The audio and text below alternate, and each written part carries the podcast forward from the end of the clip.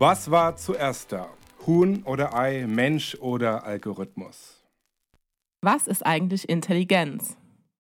Wird sich unsere Identität upgraden lassen? Werden wir bald alle in die Cloud ziehen? Herzlich willkommen zu Kopfknistern, dem Pontes Podcast. Es geht wie immer um die knisternden Fragen, die uns als Menschen und als Gesellschaft bewegen.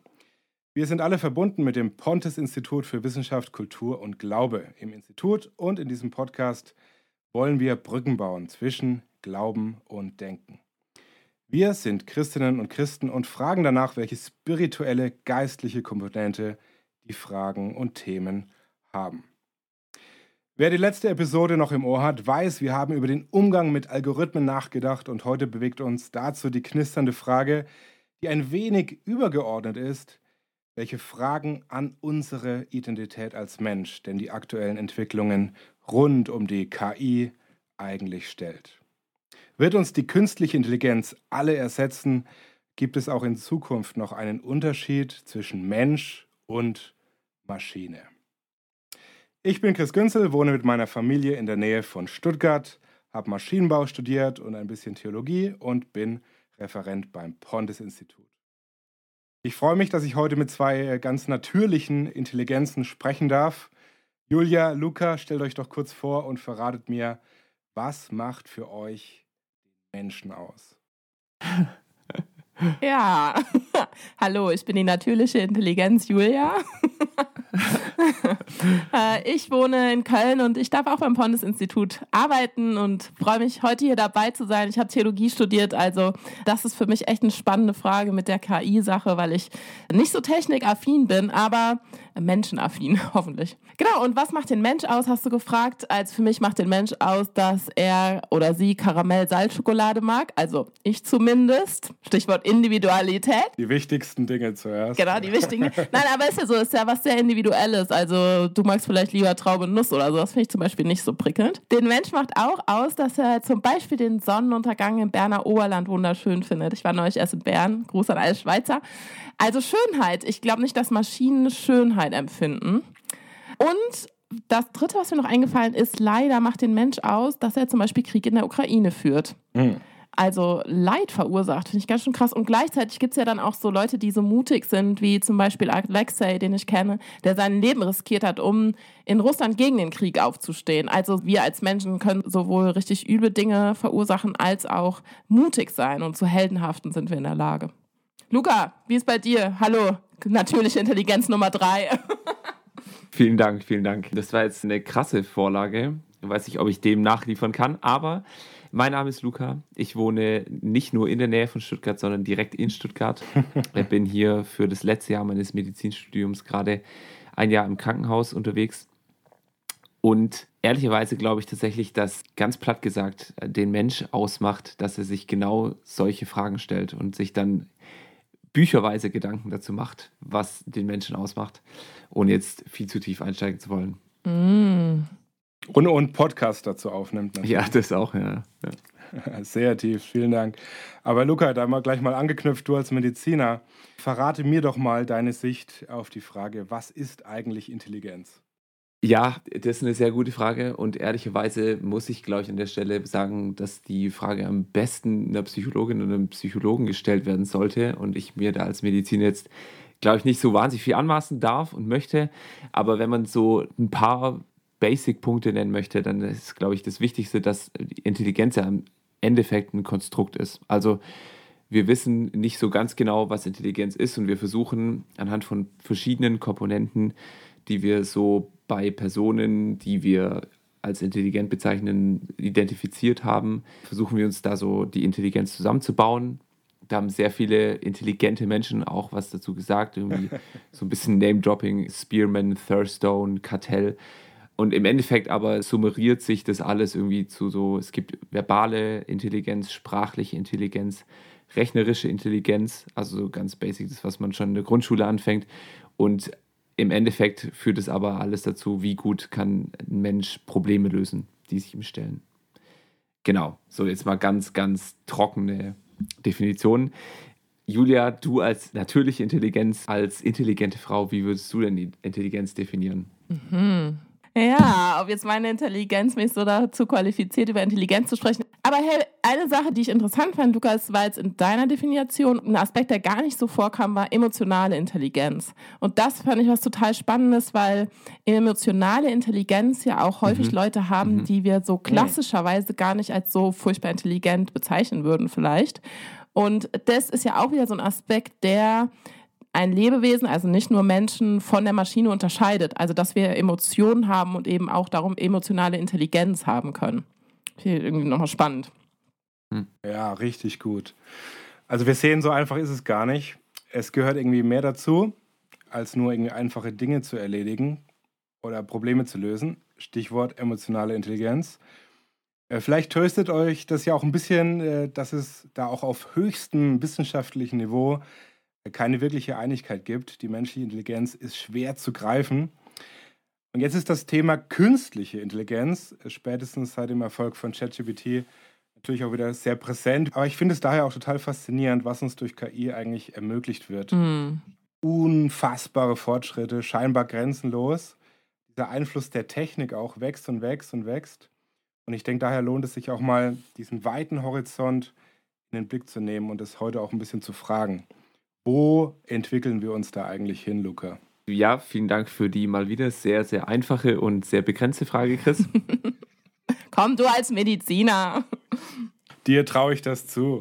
Ja, nee, tatsächlich als Mediziner finde ich es auch ultra spannend zu sehen, was es für konkrete Anwendungsgebiete gibt. Also, da ist die Medizin ja nur eins, aber allein da schon mir anzugucken, was künstliche Intelligenzen für Potenzial haben bei zum Beispiel Krebsfrüherkennung. Hm oder eines der größten Probleme im medizinischen Sektor sind Antibiotikaresistenzen und KIs kommen heute schon zum Einsatz, neue Antibiotika herzustellen, die dann wieder Resistenzmechanismen von Bakterien lahmlegen. Also sowas finde ich extrem faszinierend.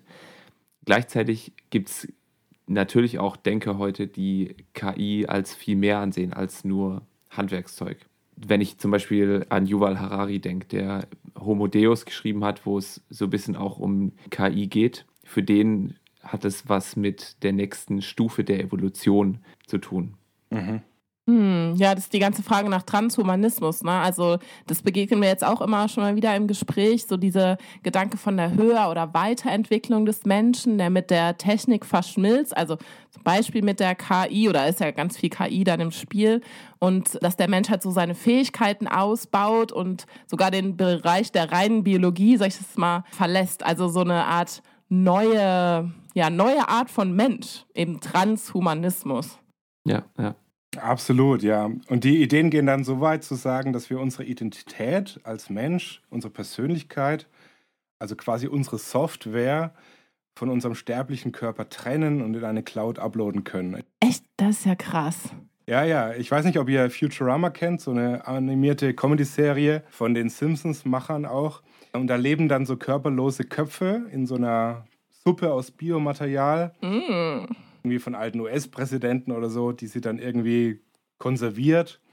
Und für Harari wird dieser Homo sapiens, mm. der wir sind, eben dann zum Homo Deus durch diese Technik, also zum göttlichen Menschen. Also Harari bezieht sich jetzt nicht direkt auf die Simpsons in der Suppe, ne? Wenn er von, nee, das war jetzt äh, meine Umschreibung, meine ja. Aber also um ehrlich zu sein, ich finde das echt ja. ganz schön spooky, so wie du das jetzt gerade erklärt hast mit dem, dass dann irgendwas geuploadet werden kann. Also naja, ich, ich bin jetzt, also muss ich auch ganz ehrlich sagen, ich ich bin so ein bisschen eher Technik, nicht nur nicht affin, sondern ich will eigentlich lieber immer so weit wie möglich vom Computer weg, obwohl ich weiß, dass mein Leben natürlich in vielem sehr stark vereinfacht. Und mich erinnert solche Vorstellungen dann an, an Denker und Philosophen wie mhm. zum Beispiel Nietzsche. Nietzsche spricht ja auch so vom Übermenschen, also Homo Deus, die Selbstermächtigung des Menschen. Also ich weiß nicht, Homo Deus hat Nietzsche jetzt nicht gebraucht, diesen Begriff, aber er spricht eben von der Selbstermächtigung des Menschen, der dann erkennt, dass er keinen Gott braucht und dass er sich Sinn selbst schaffen kann und Werte und seine eigene Identität selbst schaffen kann und so zum Übermenschen werden kann. Das finde ich spannend in dem Zusammenhang. Das, das war noch viel früher natürlich als KI, aber ja. wird jetzt halt wieder aufgegriffen. Der hatte, glaube ich, auch noch keinen Computer, der Nietzsche. Nee, ja. Ja, aber dass das jetzt wieder aufgegriffen wird und dann aber nochmal anders gefüllt, ja, das finde ich total spannend. Absolut. Absolut, ja. Ja, ja. Und ich glaube, gerade darin liegt die große Hoffnung von so vielen, die sich damit beschäftigen. Das hat, glaube ich, schon beinahe religiöse Züge. Also der Versuch, uns Menschen unsterblich, allwissend, allmächtig zu machen, das mm. resoniert schon so ein bisschen, finde ich. Also ja, genau. Transhumanismus, äh, unseren jetzigen Begrenzungen irgendwie Herr werden und ja, genau, mal gucken, was dann noch so geht, ne? Ja, genau. Und an dem Punkt wird es für mich so spannend. Ne? Sich vorstellen und wünschen kann man sich natürlich vieles. Aber äh, denkt ihr, dass das realistisch ist? Also ich meine, es hat natürlich auch positive Aspekte. Also der Wunsch, der ist voll nachvollziehbar. Wenn ich mir überlege, es geht darum, ja auch körperliche Krankheiten, körperliche Begrenzungen äh, zu überwinden. Klar, also ich hm. meine, das wäre ja so der, der Traum, der uralte menschliche Traum von einem Leben ohne Leid, von, von ewigem Leben, also die Realisierung mhm. dessen, wovon der Mensch schon immer geträumt hat. Und ich frage mich dann aber schon, also ist es das wirklich?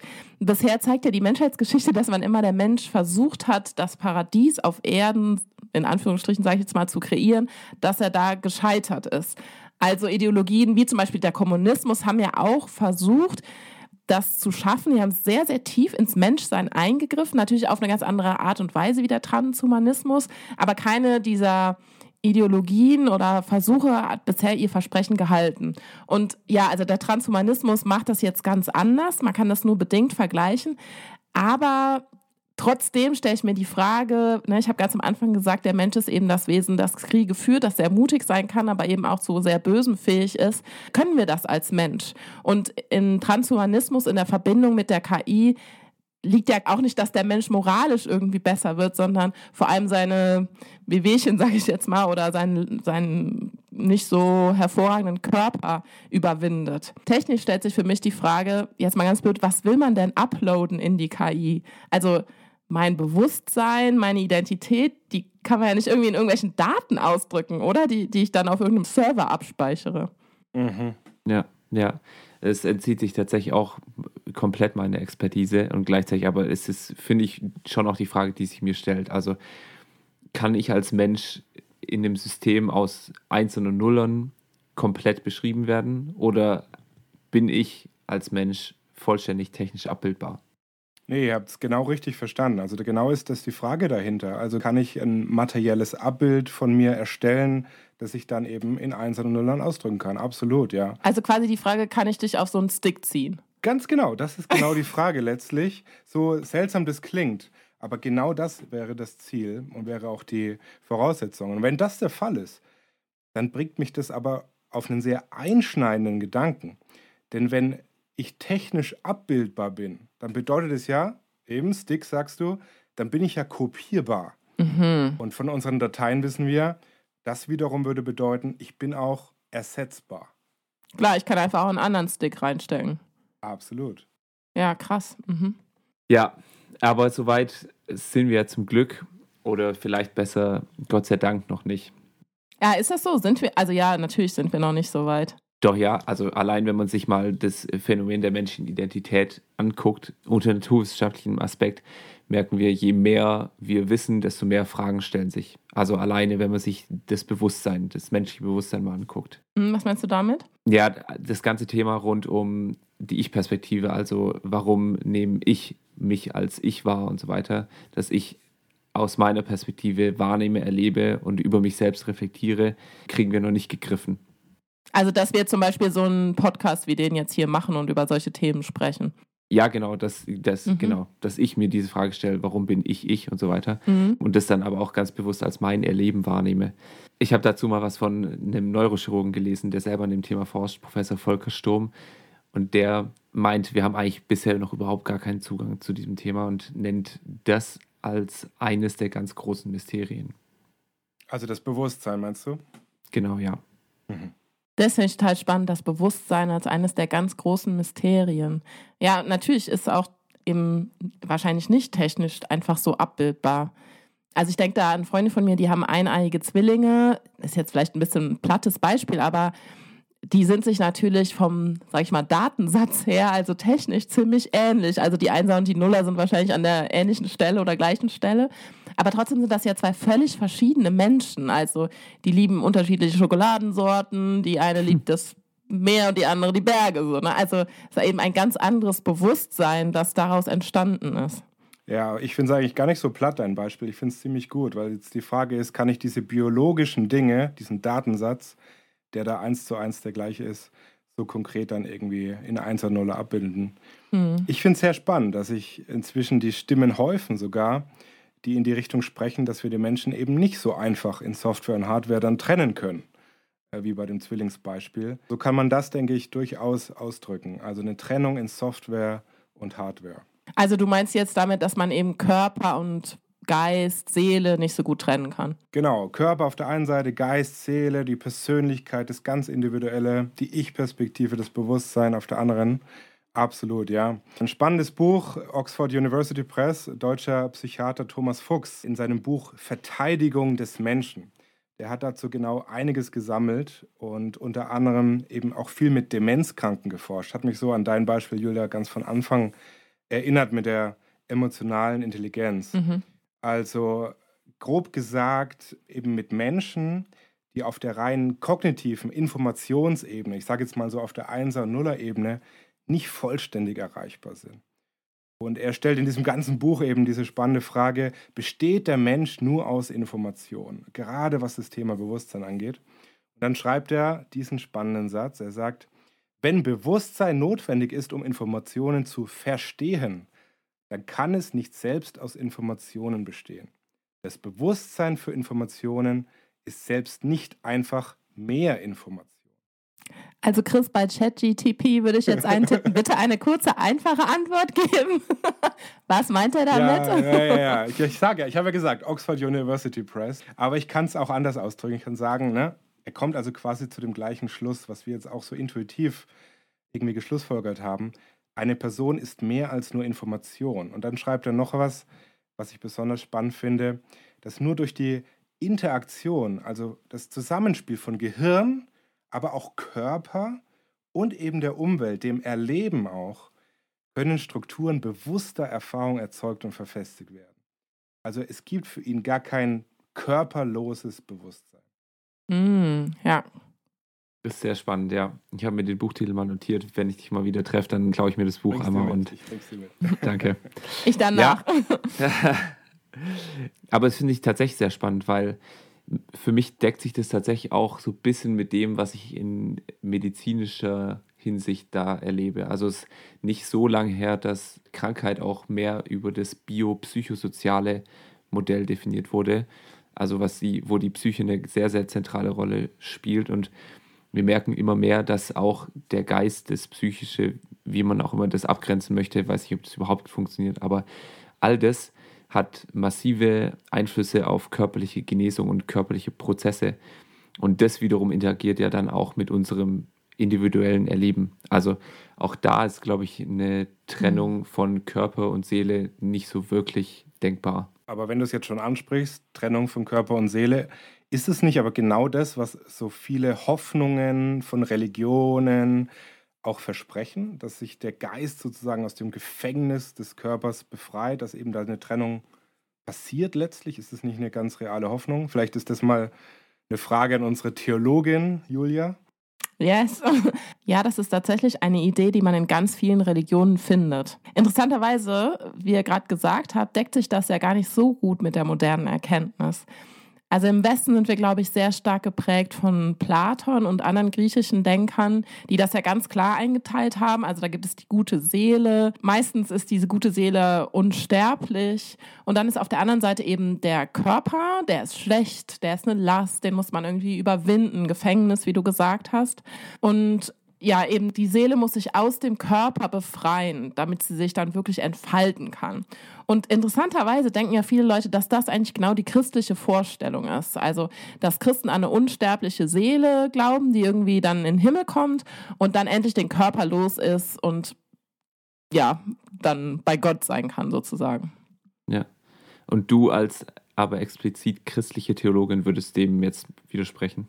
Ja, also auf jeden Fall. Das ist total spannend. Die christliche Vorstellung ist nämlich genau die, dass Körper und Seele eigentlich untrennbar zusammengehören und dass beide unendlich kostbar sind. Also das Christentum ist eigentlich überhaupt keine leibfeindliche Religion, sondern eine dem Leib sehr zugewandte. Ganz am Anfang sieht man es schon, Gottes Geschichte mit den Menschen beginnt und es ist klar, Gott schafft Materie und auch den menschlichen Körper, der ist Gott gewollt und der ist gut. Er schafft eine Umwelt, ne, haben wir eben gesagt, es gehört auch zum bewussten Erleben dazu, dass wir in eine Umwelt hineingestellt sind und eben Menschen mit Körpern, die in diese Welt passen. Also wir sind, ja, wir sind Körper und wir sind Geist und Seele, beides. Und im ersten Teil der Bibel, ganz am Anfang, gibt es da dieses wunderschöne Bild, wie Gott seinen Lebensatem dem Körper einhaucht. Also da wird deutlich, ja, das ist nicht das Gleiche. Also es gibt eben beides, Körper und Seele, aber gleichzeitig ist auch deutlich, beides stammt von Gott. Also wir bekommen seinen Atem, das ist das Bild für Geist, Seele.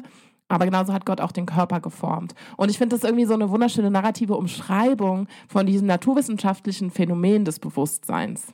Und dazu mein Lieblingsfakt ist nämlich, dass die christliche Hoffnung für die Zukunft eben nicht ist, dass unsere Seelchen sich irgendwann im Himmel alle wieder treffen und auf einer Wolke sitzen oder wie man sich das auch immer vorstellt, sondern auch da bleibt die Einheit von Körper und Seele so zentral für das, was uns als Personen ausmacht, dass die Bibel sagt, ja, beides wird wiederbelebt. Also wenn wir an Auferstehung denken, dann gehört da Körper und Seele eben beides zusammen, weil die Person so wertvoll ist und weil beides die Person ausmacht. Ja, das finde ich auch so ein wunderschönes Bild, das die Bibel da zeichnet, dass Gott uns als individuellen Menschen seinen Atem einhaucht und Leben eben Körper und Seele ist untrennbar voneinander. Ich, mich berührt es immer voll. Tatsächlich, ich erzähle sehr viel aus dem Krankenhaus, aber es liegt vielleicht auch daran, dass ich kurz vor der Aufnahme noch im Krankenhaus war. Aber eben im Krankenhaus, wo Menschen körperlich geholfen wird, und aber sie nochmal viel mehr aufblühen, wenn man sich Zeit nimmt für sie, wenn man sie als ganzes Individuum betrachtet. Ja, und das finde ich bei der biblischen Erzählung eben so cool, dass es bei Menschen um eine Einheit geht aus Körper und Seele, die Gott bewusst gewollt hat. Und damit gibt er jeder und jedem von uns eine extrem krasse Würde. Ja, das mit der Würde finde ich so speziell, ne? weil es eben nicht wie ein Stick ist, der reproduzierbar oder auswechselbar ist bei Gott, sondern ganz klar, mhm. du bist einzigartig und darum hast du diese Würde, die dir von Gott gegeben ist. Das bedeutet doch jetzt aber, Leute, dass es aus christlicher Sicht also nicht nur nicht vielleicht technisch nicht möglich ist, sondern auch gar nicht wünschenswert ist, seine Seele irgendwie hochzuladen, oder? Absolut. Gerade dieser Aspekt dieses Individuellen finde ich so ganz, ganz spannend an diesem Punkt, wo wir sagen, unsere ganze Intuition spricht ja dafür, dass wir eben nicht kopierbar, nicht ersetzbar sind. Und ich glaube, aufgrund gerade meines christlichen Menschenbildes würde ich sogar so weit gehen und sagen, dass das eben auch technisch letztlich gar nicht möglich sein wird. Also ich bin da ziemlich entspannt, muss ich eigentlich sagen. Wir haben gesagt, Menschsein bedeutet Seele und Körper zu haben, dass es nicht trennbar ist und ich bin also auch mhm. überzeugt davon, dass viele Hoffnungen, aber eben auf der anderen Seite auch viele Ängste beim Thema KI und Transhumanismus nicht begründet sind. Du meinst, sie sind nicht begründet, weil es dazu gar nicht kommen wird? Genau, gerade weil ich mhm. sage, wie du so wunderschön dargelegt hast, dieses Narrativ, Gott gibt Körper und Geist durch seinen Atem. Genau deswegen glaube ich, dass der Mensch eben mehr ist als Materie, mehr ist als Einser und Nuller und dass dieses ganze Thema Upload, ersetzbar sein, dieser Transhumanismus eben seine Grenzen hat. Mhm. Ja, und gleichzeitig, wenn du so sagst, du glaubst nicht so ganz dran, merke ich doch in mir, regt sich da eine Hoffnung, die ich nicht ganz unbegründet finde. Also mhm. zum Beispiel steckt ja auch voll mit drin, Leid zu überwinden, Absolut. den Tod mhm. zu überwinden. Also ich als Mediziner träume davon, dass wir immer und immer besser werden in der Medizin, um den Menschen mehr Lebensqualität zu verschaffen, längeres und besseres Leben. Du träumst im Prinzip davon, dass dein Job abgeschafft wird. ja, so ein bisschen, ja, ja. Klar, ja, wer nicht? Also ja. Damit, wie, wie gut das ja. Mal gucken, was ChatGPT noch so lernt. Aber gut. Nee, aber eben, obwohl ich diese Hoffnung habe, glaube ich tatsächlich, eben weil der Mensch mehr ist als nur der Körper, dass das nicht der Weisheit letzter Schluss sein kann. Also Luca, du meinst jetzt, dass wir eben nicht nur nach den körperlichen Aspekten schauen bei Menschen, so wie du das ja eben aus dem Krankenhaus schon erzählt hast, wenn ihr dann die Zeit habt, und dass die menschlichen Grenzen nicht nur als technisches Problem zu sehen sind. Genau, genau. Und eben da finde ich die christliche Überzeugung, die christliche Erzählung eben so eine wunderschöne, großartige Perspektive, eben weil die Sehnsucht nach Unsterblichkeit, Allwissenheit, all das, was die Ideen rund um KI und Superintelligenz ja uns irgendwie versprechen, weil die Hoffnungen Sinn ergeben, vor allem wenn wir von einem Gott herkommen, der all das verkörpert. Ja, verkörpert ist ein äh, gutes Stichwort. Ich muss jetzt gerade dran denken, wie im Neuen Testament, Teil der Bibel, die Unsterblichkeit eigentlich konkret thematisiert wird. Weil da geht es ja real um die Auferstehung von Jesus. Und da ist mir jetzt gerade wieder aufgefallen, die passiert ja auch körperlich. Das ist eine ganz deutliche Betonung auch auf diesem Aspekt. Nicht nur Geist, nicht nur irgendwie Idee, nicht Illusion, sondern körperlich. Jesus kann berührt werden, er isst und trinkt mit seinen Freunden und all das.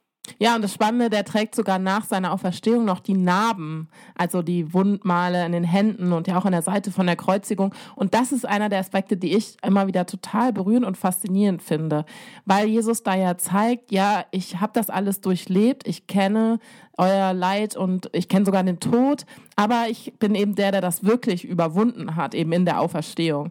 Also ja, Leid und Not bleibt für uns immer noch sehr real, egal wie viel ChatGTP wir haben, mhm. aber es gibt eben eine begründete Hoffnung, die sich nicht nur im Transhumanismus erschöpft, dass das nicht unser Schicksal bleiben wird, sondern dass es wirkliche Hoffnung auf Leben nach dem Leben gibt. Sehr, sehr gut. Und weil wir es vorhin kurz vom Thema Menschenwürde hatten, da sehe ich das Ganze in der Person von Jesus Christus genauso nochmal betont. Wenn wir mal in dieser ganzen äh, Wortwahl bleiben, Gott als die eine Superintelligenz überhaupt, der wird ja quasi in Jesus selbst Mensch, um den Menschen nahe zu kommen. Und, und das verleiht ihm dann nochmal eine zusätzliche Würde. Also die Erschaffung, Seele, Körper, der Hauch Gottes zum einen, aber dann nochmal dieser Punkt, dass Gott selbst Mensch wird, bestärkt nochmal diesen Punkt der einzigartigen Würde eigentlich des Menschen. Mm. Und da könnte man jetzt mit mhm. Yuval Harari, Luca, du hast ihn am Anfang erwähnt, ne, eigentlich ja auch sagen, wir müssen jetzt nicht darauf warten, bis wir es irgendwie selbst schaffen, zum Homo Deus zu werden, sondern Homo Deus, also den göttlichen Menschen, den gibt es schon in der Form von Jesus Christus. Hm. Oh yes. ja. Mhm. Ja, richtig spannende Gedanken. Ich finde es äh, tatsächlich faszinierend, wie man, wenn man über neue technische Entwicklungen nachdenkt, doch irgendwie auch auf uralte Menschheitsfragen stößt. Und ich glaube tatsächlich, also so richtig weiterzuentwickeln scheint es dann doch nicht, weil wir stellen uns immer noch die gleichen Fragen, die vielleicht auch ein bisschen den Menschen ausmachen, mhm. wenn man mich fragt. Mit Blick auf die Zeit, was ist denn für euch der eine Gedanke, wo ihr sagt, da wirft eure christliche Überzeugung besonderes Licht auf das Thema? Also was knistert bei euch weiter? Ja, ich glaube, spontan gesagt, der Gedanke der Verankerung der Menschenwürde an sich, das geht mir jetzt, glaube ich, noch nach. Also, dass der Wert des individuellen Menschen in Gott verankert ist. Und ich glaube, das brauchen wir gerade heutzutage als Menschheit. Denn wenn das Ganze Menschen gemacht wäre, dann könnte sich das wieder ändern, wir könnten das wieder verlieren, je nach Laune und Zeitalter, je nach Politik. Aber wenn ich weiß, Gott erschafft mit jedem Menschen etwas Ewiges, dann schaffen wir damit was oder haben damit ein Geschenk, was wir selbst mit der Technik wie mit der KI niemals schaffen können. Mm. Also ich finde den Gedanken von Chris eben total spannend, den Homo Deus, den gibt es schon. Mhm. Äh, eben in Jesus. Und da ist das nicht nur eine Vermischung von Mensch und eben am Ende ja doch menschengemachter Maschine, sondern es ist eben wirklich Gott, der Mensch wird. Und das finde ich so viel tiefer und mysteriöser, als jede KI sein könnte. Das äh, nehme ich mir so mit. Luca, bei dir? Ich glaube tatsächlich, wenn ich so drüber nachdenke, finde ich es extrem cool, dass wir diesen, ja, wenn man Homo Deus sagen möchte, oder diesen Supermenschen tatsächlich kennen und der die Hoffnungen, die wir gerade, glaube ich, auch gerechtfertigt haben und in manche in KI projizieren, dass der die ernst nimmt und dass der Antworten dafür findet. Also gerade auch das, was du, Julia, am Anfang ausgesprochen hast, so Menschen, die für Leid verantwortlich sind, Menschen, die Leid erleben, Menschen, die mitleiden. Und da schwingt für mich sehr viel Menschliches auch mit. Und dass dieser Schöpfer, dieser Gott, dem wir in der Bibel begegnen, dass der diese Hoffnung, diese Sehnsüchte zum Beispiel auch eben sehr zentral nach einem Ende von Leid, nach einem Ende vom Tod ernst nimmt und wahrnimmt. Mhm. Ja, wow. Da müsste man jetzt noch ansetzen und weitermachen, aber dafür gibt es noch weitere Folgen, glücklicherweise. Ganz vielen Dank euch beiden. Wir hoffen, euch da draußen wieder ein paar Gedankenanstöße mitgegeben zu haben. Wenn es euch gefallen hat, erzählt es bitte gerne weiter. Lasst uns eine Bewertung da. Wenn nicht, dann erzählt es auch bitte gerne. Meldet euch bei uns. Also genauso, wenn ihr allgemeines Feedback habt oder sogar einen Themenvorschlag für die nächste Staffel. Kopfknistern at pontesinstitut.org ist eure Adresse. Macht's gut und hoffentlich bis zum nächsten Mal. Yay, ciao.